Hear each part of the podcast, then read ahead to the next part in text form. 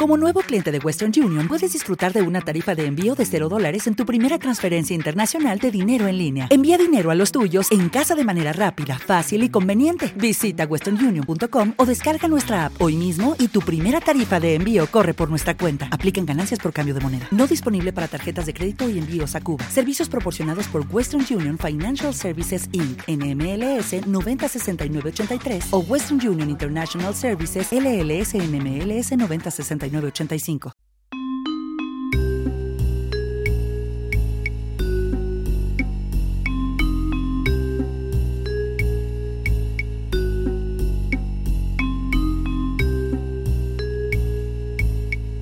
En alto rendimiento estamos con Alejandro Pereira, es licenciado en Ciencias de la Actividad Física y el Deporte por la Universidad Pablo de Olavide, máster en Actividad Física y Salud por la Universidad de Sevilla entrenador nacional de balonmano y actualmente ejerce como entrenador en Club Balonmano Ciudad de Algeciras.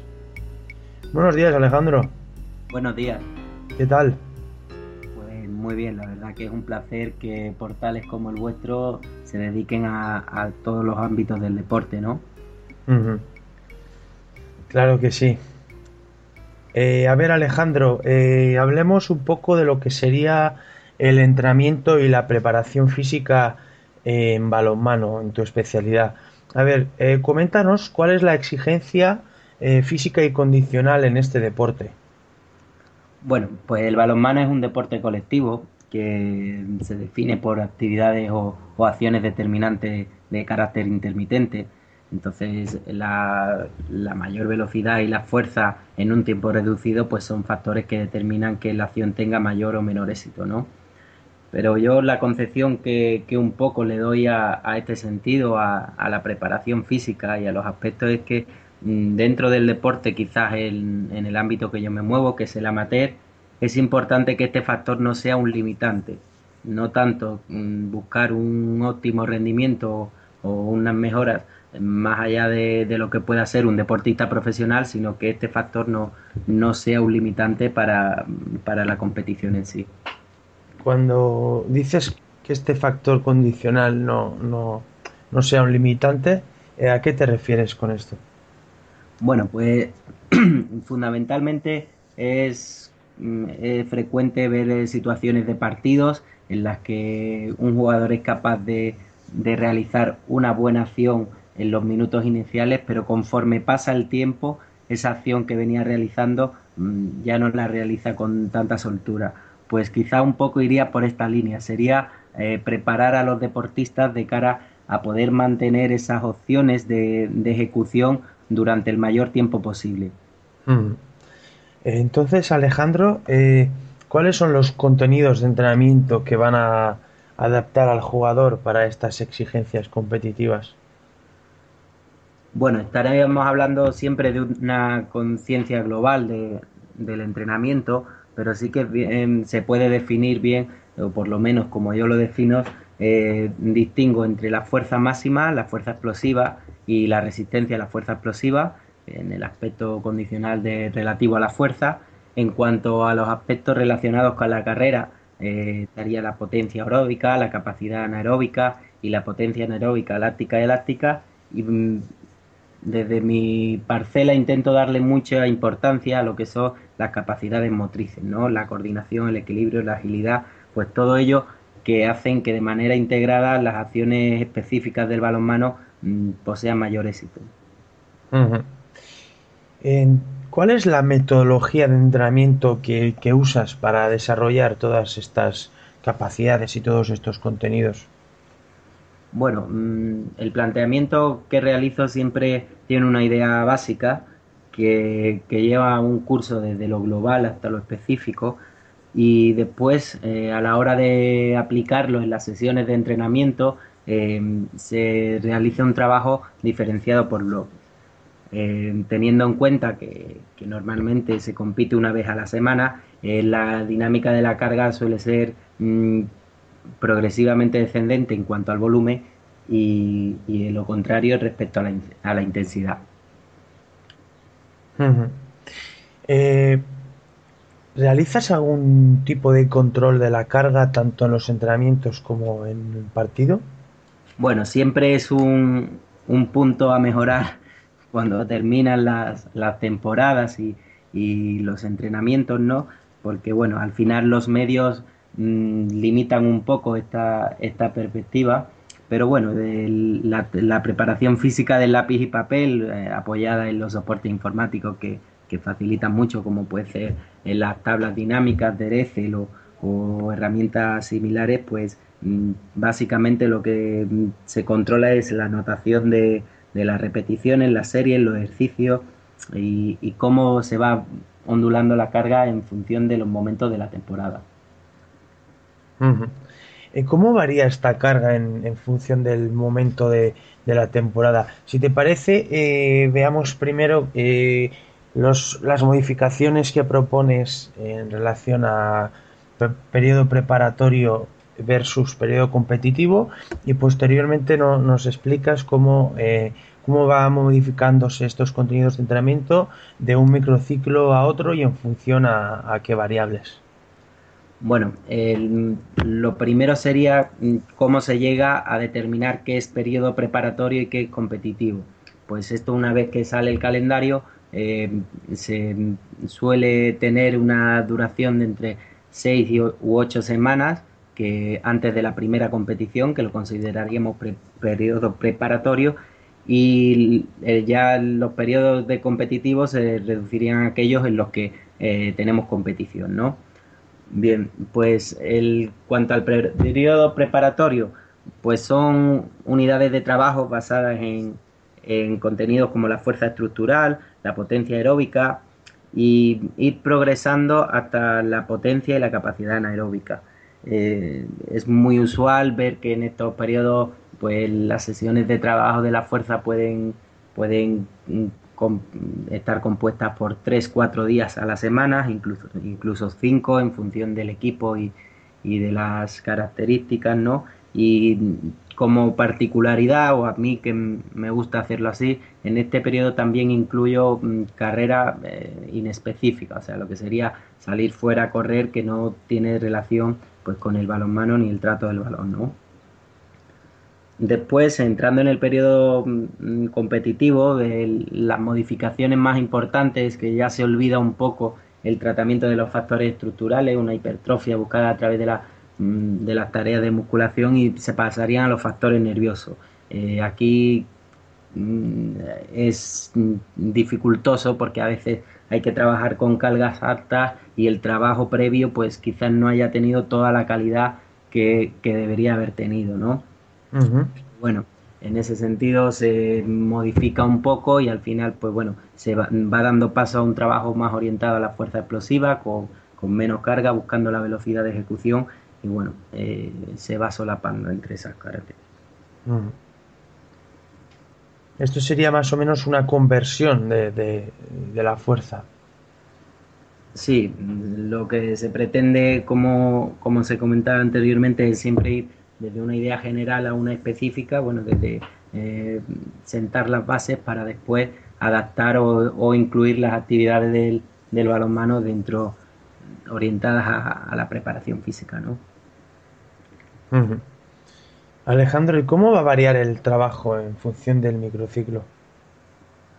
Pues bueno, eh, durante el, las primeras partes de, de, la semana, pues yo, tal como entiendo la planificación, para mí el microciclo se reduce a una semana y, durante esta fase, pues yo procuro que, que haya un mayor volumen al principio de la semana, recordando que, que normalmente solo existe una competición durante la misma y, y vamos incluyendo pues desde eh, sesiones de fuerza y, y bloques de, de, carrera integradas si estamos en periodo competitivo a través de ejercicios globales con, con agrupaciones de, de, cuatro jugadores por equipo, cuatro o cinco jugadores por equipo y después incluimos, mm, conforme va pasando los días de la semana, pues actividades un poco más individuales, más orientadas a la ejecución técnica y por supuesto del, en cuanto a las actividades globales siempre hablaríamos de,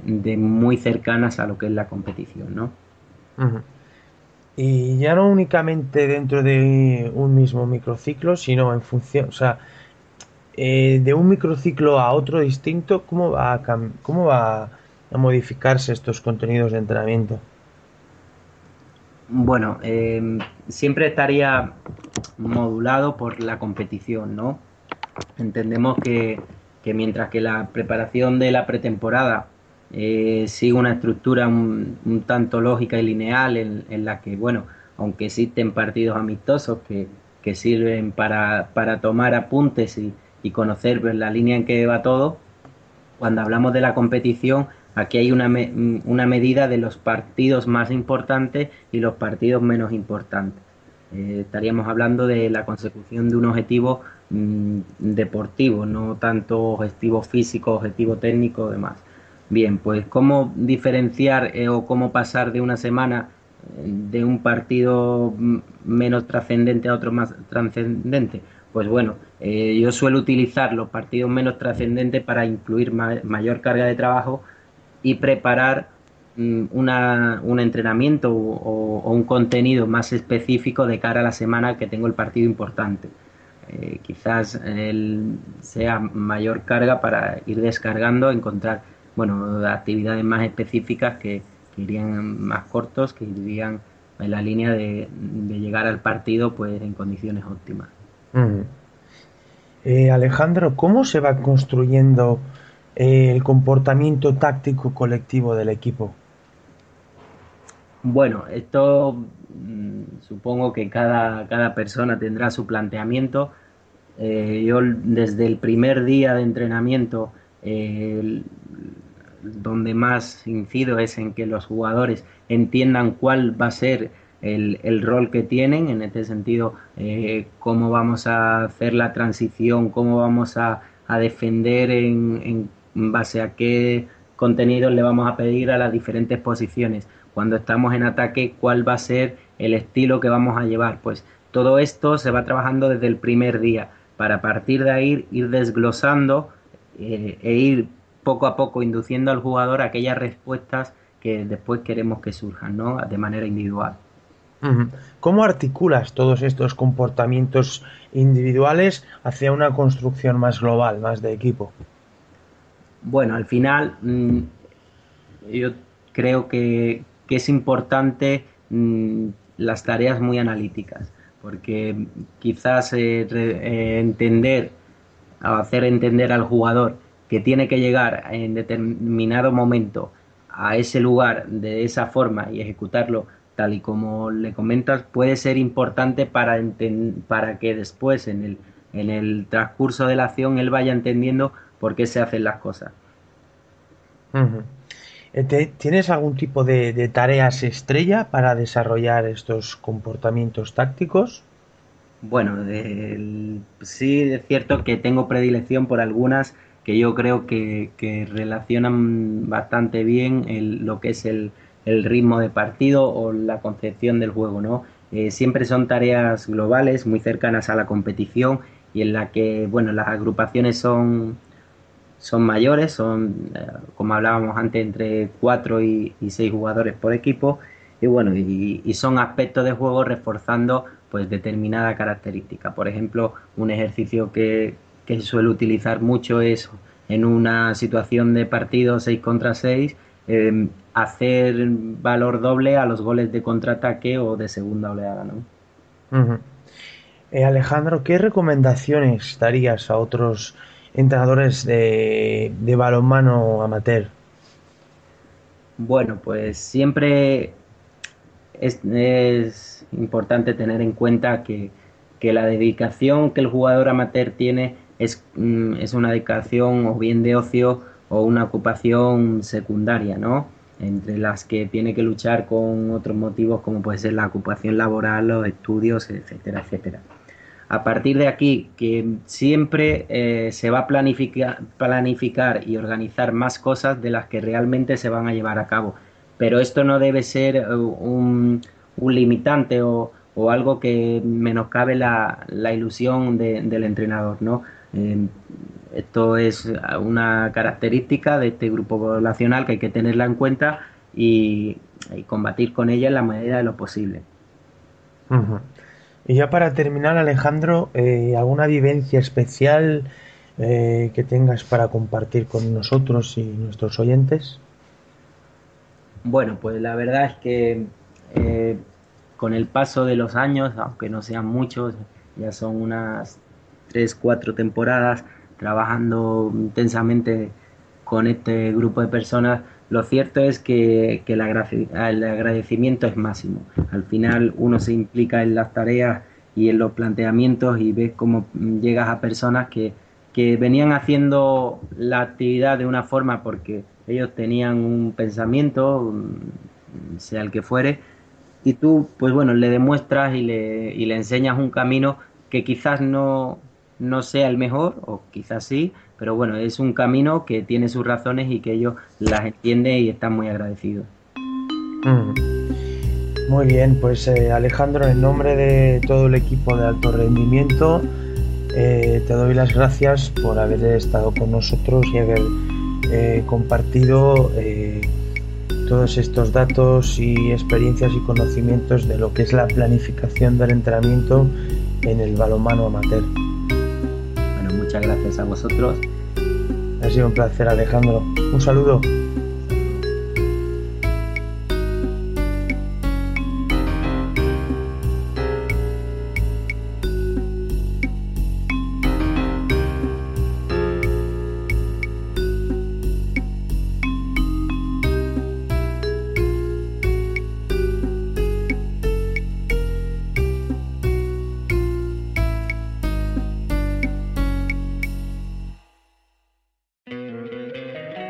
Encantaría tener 100 dólares extra en tu bolsillo? Haz que un experto bilingüe de TurboTax declare tus impuestos para el 31 de marzo y obtén 100 dólares de vuelta al instante. Porque no importa cuáles hayan sido tus logros del año pasado, TurboTax hace que cuenten. Obtén 100 dólares de vuelta y tus impuestos con 100% de precisión. Solo con Intuit TurboTax.